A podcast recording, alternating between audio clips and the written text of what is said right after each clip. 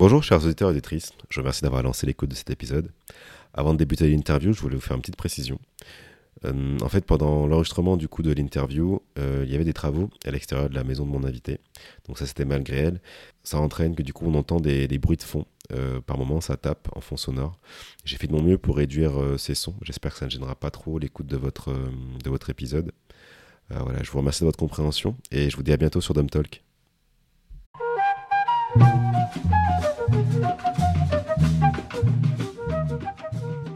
Bonjour chers auditeurs et auditrices, bienvenue dans cet épisode de Dumb Talk, le podcast qui donne la voix aux ultramarins à travers leur parcours de vie. Ici on discute des problématiques des peuples d'outre-mer représentés par la Martinique, la Guadeloupe, la Guyane, la Réunion et Mayotte, soit une population de 2,2 millions d'habitants et 3,4% de la population française.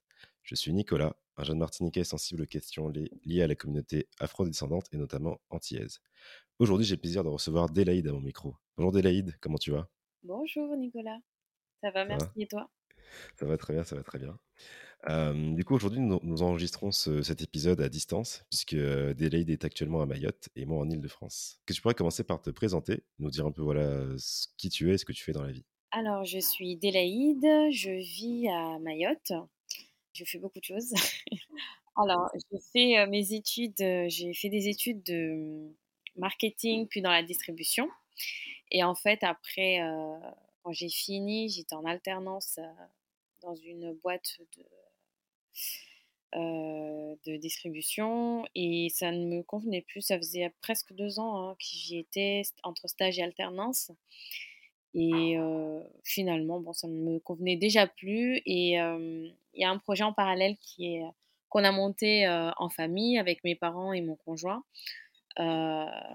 on a ouvert un lieu de vie et d'accueil euh, à Mayotte. Et du coup, maintenant, je suis euh, travailleur social pour la protection de l'enfance à Mayotte. Ça fait combien de temps que tu, que tu gères ce lieu de vie? Deux ans, tout pile, pile poil, au mois de juin. Là. En tout, combien de temps as-tu passé à Mayotte?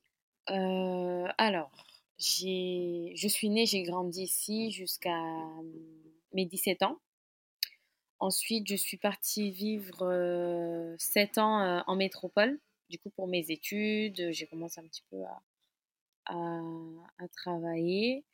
Et puis, ça fait deux ans, du coup, que, que, que je suis rentrée.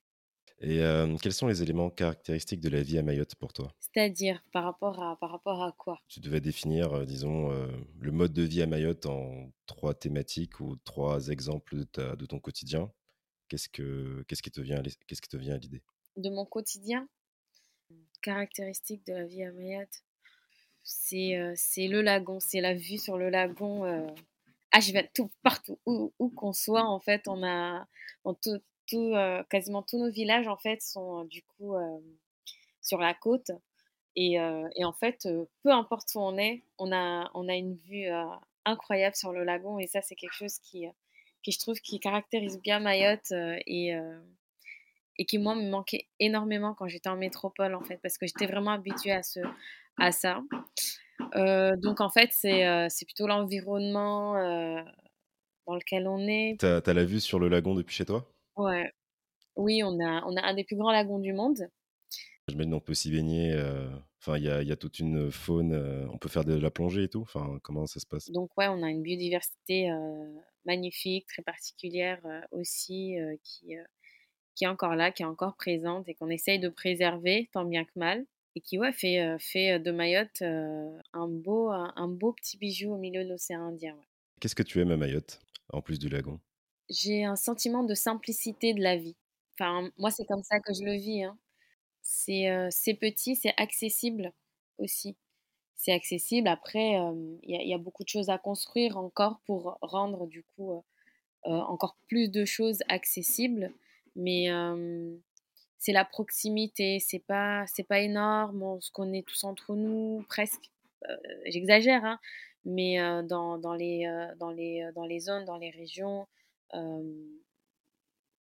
ouais, au nord, à peu près, à peu près, enfin, dans les communes, par exemple, on va, on se connaît à peu près, on sait qui est qui, qui est l'enfant de qui, etc. Et je sais pas, il y a cette proximité aussi, en fait, qui fait que bah, c'est plus convivial, on se connaît, et puis bah, le contact humain est plus facile. le contact humain est plus facile plutôt quand on est dans des grandes villes où bah, du coup il y a tellement de, il y a tellement de, de personnes, les gens ne se connaissent pas forcément. Et cette proximité, elle est importante du coup pour toi? Ouais. Tu m'as dit, voilà, tu étais parti en hexagone, donc c'était pour, euh, c'était pour quelle raison?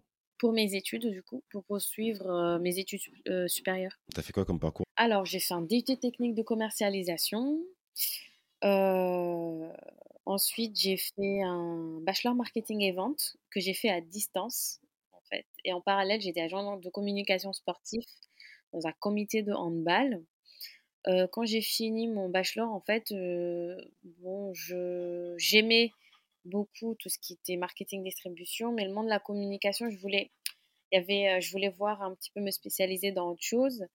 Donc, à l'époque aussi, j'avais aussi un projet de création de marque de cosmétiques et qui m'a emmené à, intégrer un master logistique à, et distribution à Clermont, qui donc j'ai fait mon master, j'ai fini avec le master qui est devenu master management des, management des entreprises sectorielles plus tard. D'accord, très bien. Donc un beau parcours académique. Qu'est-ce qui retient le plus de ton arrivée en Hexagone? La solitude et le dépaysement. C'était horrible. C'était horrible. Alors je me rappellerai, c'était il y a très longtemps, mais je me rappellerai tout. Je me rappellerai toute ma vie de toutes les nuits où j'ai pleuré. Je vais rentrer chez moi je veux rentrer, je veux rentrer. Ça a été, c'était la première année est très dure en fait.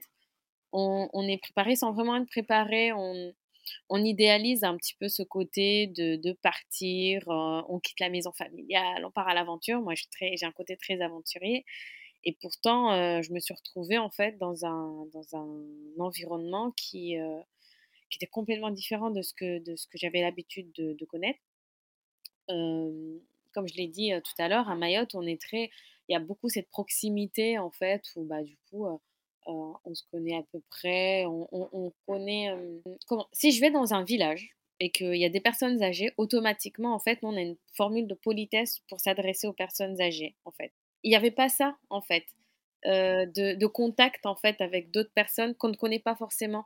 Et si ça n'est pas forcément, même si la personne tu la connais pas forcément, tu es euh, tu es dans un petit village, tu croises des personnes âgées, oui. Ou, même, on peut avoir une personne du même âge qui, voilà, on se connaît pas, mais on se salue, il n'y a pas de souci en fait. Et il n'y a pas ça forcément en métropole. Et donc, en fait, ce contact humain, cette proximité avec les gens, etc., il n'y avait pas ça. La chaleur me manquait beaucoup. Ah non, non, moi, je suis, des îles, moi, je suis pas le froid, c'est pas pour moi. J'ai été traumatisée. Chaque année, je me disais, mais non, je peux pas avoir plus froid que ça. L'année d'après, j'avais froid. L'année d'après, j'avais froid. C'était, oh là là, j'ai été traumatisée. Euh, ah non, mais euh, le summum du summum, c'était à Aurillac. J'ai vécu euh, ma dernière année à Aurillac. non, mais. Alors. c'est où, c'est où Aurillac? C'est au centre, en fait. C'est à deux heures de Clermont. Mais du coup, bah, il paraît que c'est la ville la plus froide de France et je suis une survivante, je peux témoigner que j'allais au travail avec des sous-vêtements de ski sous mes vêtements. Non mais c'est... Non mais je dis, moi je suis une fille des îles, c'est pas fait pour moi le froid. Oui, t'avais investi dans, dans, les vêtements euh, pour te tenir chaud, quoi. Ah, mais j'avais pas le choix. Ah, j'avais pas le choix. En plus, il y a plusieurs gammes, du coup, euh, là où j'avais acheté j'avais acheté des sous-vêtements de ski, il y avait plusieurs gammes, j'avais pris le top du top, le, truc qui te tient bien chaud. le plus chaud du chaud. J'avais demandé c'est quoi le plus chaud? Qu'est-ce qui peut vraiment me tenir chaud? On m'a dit dit très bien, donnez-moi ça. Enfin, ça t'a tenu chaud du coup? À peu près. je me rappelle, en, je suis arrivée à Aurillac en septembre et c'est pas, il y a un de mes collègues qui me dit euh, Tu as déjà froid Ma pauvre, on n'est pas en, février. Je dis Attends, parce que là, là, ça pas de pire. Ouais. Ton seuil de tolérance, c'est quoi? En dessous, de, en dessous jusqu'à 10 degrés ou en dessous de 10 degrés? Non, mais je, je me rappelle même plus. Je me rappelle juste que je marchais, je me disais, mais comment il peut faire froid? Comment, comment est-ce qu'il peut faire aussi froid? C'est quoi? C'est quoi ça? Mais vraiment, sept ans après, j'étais toujours pas habituée au froid. Ça, c'est quelque chose qui, qui m'avait vraiment marqué. Hein. Moi, j'étais en manteau dans les bureaux. ah oui, carrément. Alors qu'il y, a le chauffage et tout. J'étais en manteau. Ah non, après, ouais, eux, étaient en chemise et tout, ils me donnaient froid. Je m'asseyais à côté du chauffage avec mon manteau. Euh. Mais euh, au bout d'un moment, bon, ça va, on s'habitue à peu près, mais je sais pas, j'ai vraiment eu du mal avec le froid. Et je sais qu'il y a beaucoup de gens qui, ont, du mal. Après, bon, on grandit dans un climat tropical, hein, enfin, le, changement, c'est compliqué. Oui, tu as un choc de température, hein, non, c'est sûr. Tu parlais de la solitude tout à l'heure. Comment tu t'es, comment as fait pour, bah, du coup, t'adapter à ce nouveau mode de vie et du coup, bah, casser cette solitude et te créer un cercle social aussi? Je dis souvent que ce qui m'a sauvé c'est la danse, en fait, parce que mmh, à l'IUT où j'étais, il y a un jeune donc qui faisait de la danse, un, un autre étudiant, et il a proposé à l'IUT en fait de donner des cours de danse dans l'IUT. Et comme en fait la cité, la cité universitaire où j'étais était juste à côté, mais vraiment c'était le bâtiment d'à côté de, de l'IUT, c'était beaucoup plus facile pour l'accès, en tout cas pour moi. Après, il y avait d'autres étudiants qui ne vivaient pas forcément à la CTU qui y allaient aussi. Et du coup, en fait, ça, ça m'a. Je pense que ça, c'est un truc qui m'a vraiment sauvée parce qu'au début, j'étais toute seule dans ma chambre, je dansais parce que du coup, je faisais déjà de la danse quand j'étais ici. J'ai commencé très jeune. Et allant là-bas, en fait, ça me permettait de continuer. j'ai continué pendant quelques mois toute seule dans ma chambre, en fait. Et puis, quand j'ai vu l'affiche où il y avait des cours de danse et tout, j'y suis allée. Et en fait, c'est là où, du coup, j'ai commencé à, mmh, à, être en contact avec d'autres personnes, à, mmh, bah, à m'ouvrir, en fait, à m'ouvrir aux autres, aux autres cultures, parce que en plus, la danse m'a permis de, vraiment de rencontrer énormément de personnes parce que bah, c'est une grande communauté, hein, les danseurs. et, et, en plus, ça va très très vite à l'international aussi. Donc, donc voilà, c'est c'est ça qui m'a qui m'a permis de sortir de ça et de en rencontrant d'autres personnes, j'ai découvert d'autres associations que j'ai intégrées et ça m'a permis ouais, d'avoir des activités et de côtoyer du monde. Ok. Et c'était quel type, quel type de danse du coup? Alors j'ai fait du hip-hop et de la dancehall. Et de la house aussi, puis je me suis mis à la samba, à la kizomba, à la salsa, enfin bref. Ah ouais, ok. On peut te mettre partout, quoi. Tu t'adaptes à toutes les ambiances. c'est bien. Exact. Et du coup, euh, que j'allais dire? Et du coup, donc tu m'as dit, du coup, tu as rencontré des gens par rapport à la danse. Est-ce que c'était uniquement des ultramarins ou c'était assez mélangé? C'était très mélangé il y a, y a eu. Bah, oh, j'ai rencontré beaucoup de métropolitains, j'ai rencontré des Gabonais. parce que, ouais, à Saint-Nazaire, en tout cas dans la cité où j'étais, il y avait une grande communauté gabonaise. j'ai rencontré des Brésiliens, vraiment une communauté. des, j'ai eu. on avait. parce que, du coup, par la suite, j'ai intégré une compagnie de danse à Saint-Nazaire, parce que du coup, j'habitais à Saint-Nazaire à, cette époque-là. Et, et, donc, c'était c'était vraiment très riche parce qu'on avait, avait un japonais, on avait des brésiliens. Donc, en fait, ça nous a vraiment ouvert un, un, monde et des cultures. Et ça, c'était vraiment génial. Qu'est-ce que ça t'a apporté, du coup, de côtoyer des gens d'horizons aussi différents? J'ai appris à parler portugais. ah ouais, trop bien. ouais, ouais, ouais, c'est super. En fait, on a fait, bah, du coup, on avait fait un partage, enfin un partage, ouais. Un, ah, le mot m'échappe. En fait, il y avait une, le directeur de la compagnie de danse dans laquelle j'étais, donc c'était un Brésilien, travaillait avec, enfin, il, a, il avait un ami qui lui avait une compagnie de danse au Brésil. Et donc, on a, il a monté un projet, ils ont monté un projet pour faire venir donc la compagnie de danse à Saint-Nazaire. Sauf qu'eux, ils ne parlaient pas un mot français ni anglais. Nous, on ne parlait pas portugais. Fallait s'adapter.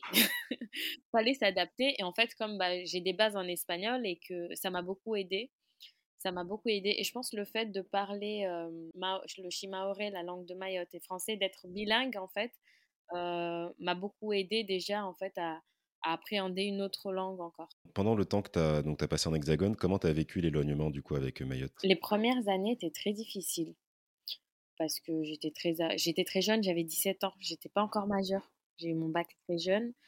donc même ça c'était compliqué parce que même pour peu importe ce que je voulais faire en fait il fallait que j'envoie un courrier enfin par exemple je voulais faire un stage il a fallu que l'école envoie un courrier à mes parents à Mayotte, qui signe le document, qui le renvoie pour que je puisse commencer un stage.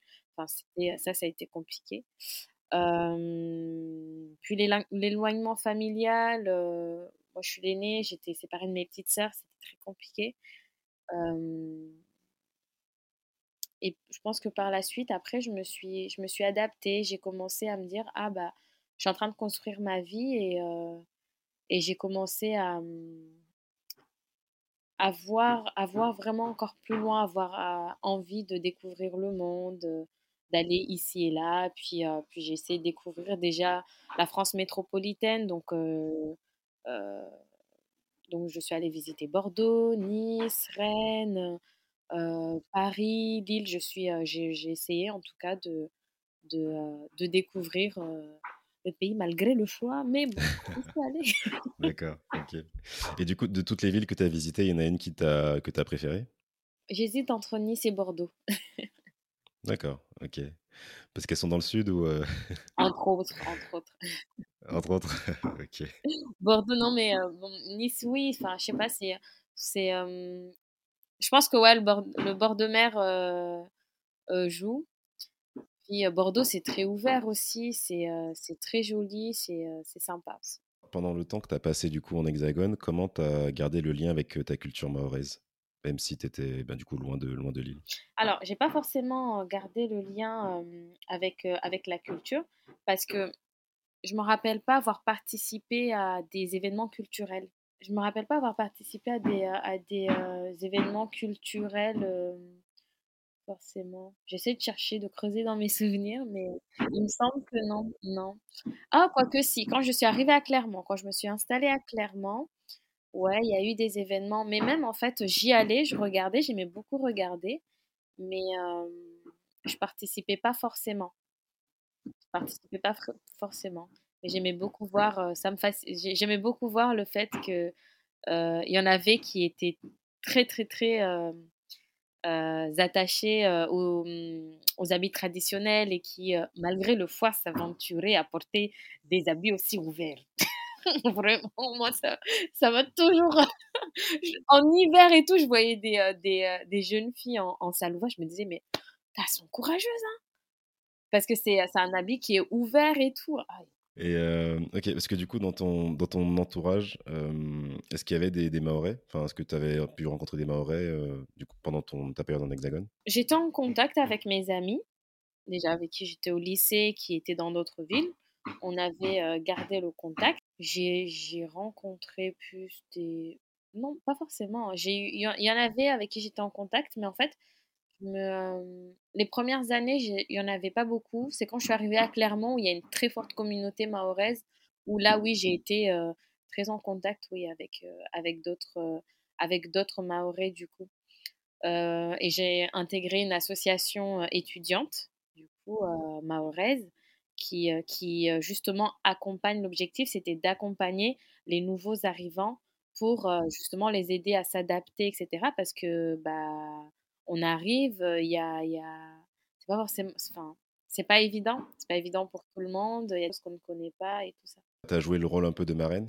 Oui, oui, oui. Et puis par rapport à nos, à nos études, on avait la possibilité d'accompagner d'autres étudiants pour, euh, bah, pour les aider dans les cours, etc., en fonction de notre domaine d'études. Et du coup, euh, donc au bout de ces sept ans, euh, pourquoi tu as fait le choix du coup de revenir à, Mayotte? Ah, ça a, été, ça a toujours été dans mon projet.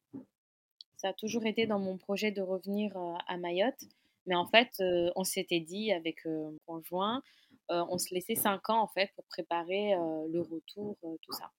Et puis finalement, c'est mon père en fait qui a initié le projet du lieu de vie et qui nous a proposé donc de monter ensemble le projet si on, souhaite on souhaite intégrer le projet. Et comment tu as préparé ce, retour à, Mayotte? La préparation du retour, moi j'étais enceinte. Donc en fait, c'est surtout mon mari et mes parents qui ont géré en fait.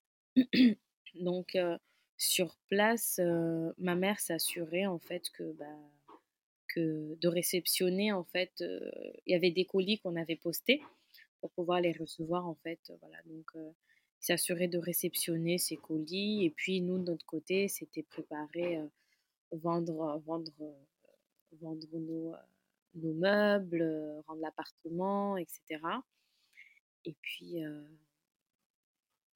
Et puis oui, maintenant, après, pour tout ce qui est conteneur, maintenant, on a, il y a des sociétés qui proposent de, de venir récupérer directement les, les affaires, en fait, dans les lieux d'habitation.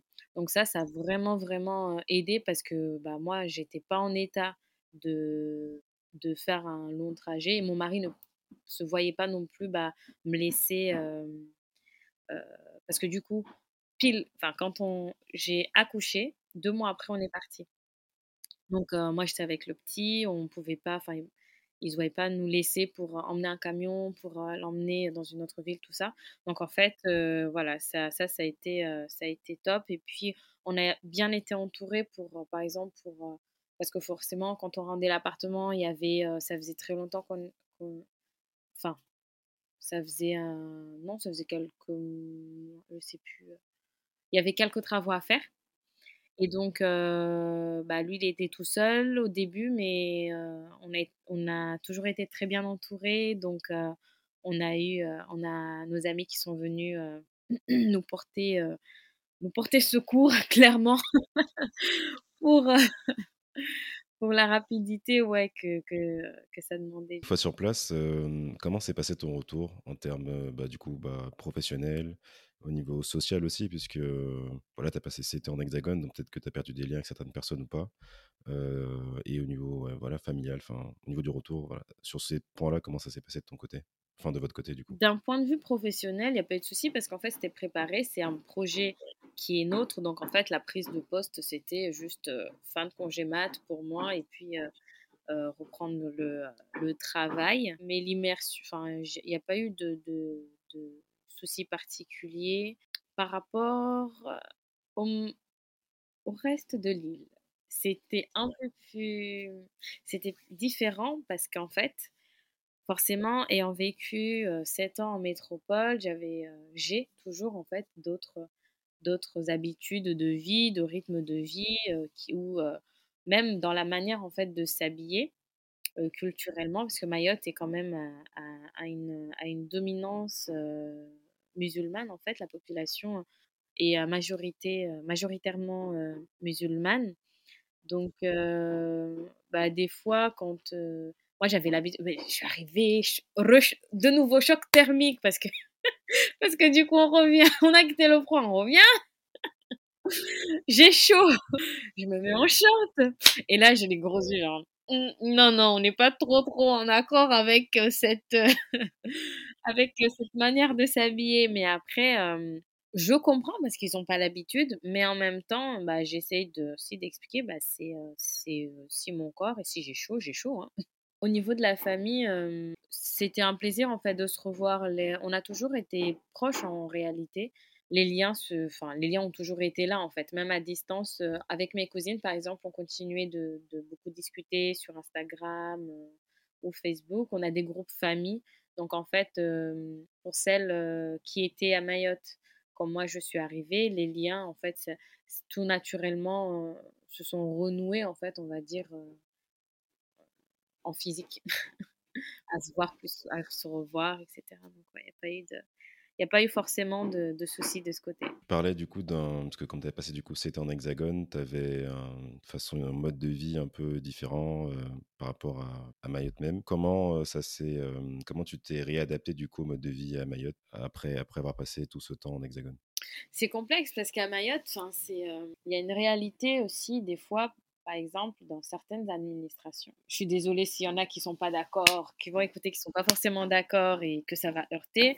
Mais c'est une réalité. dans certaines administrations, en fait, c'est beaucoup de.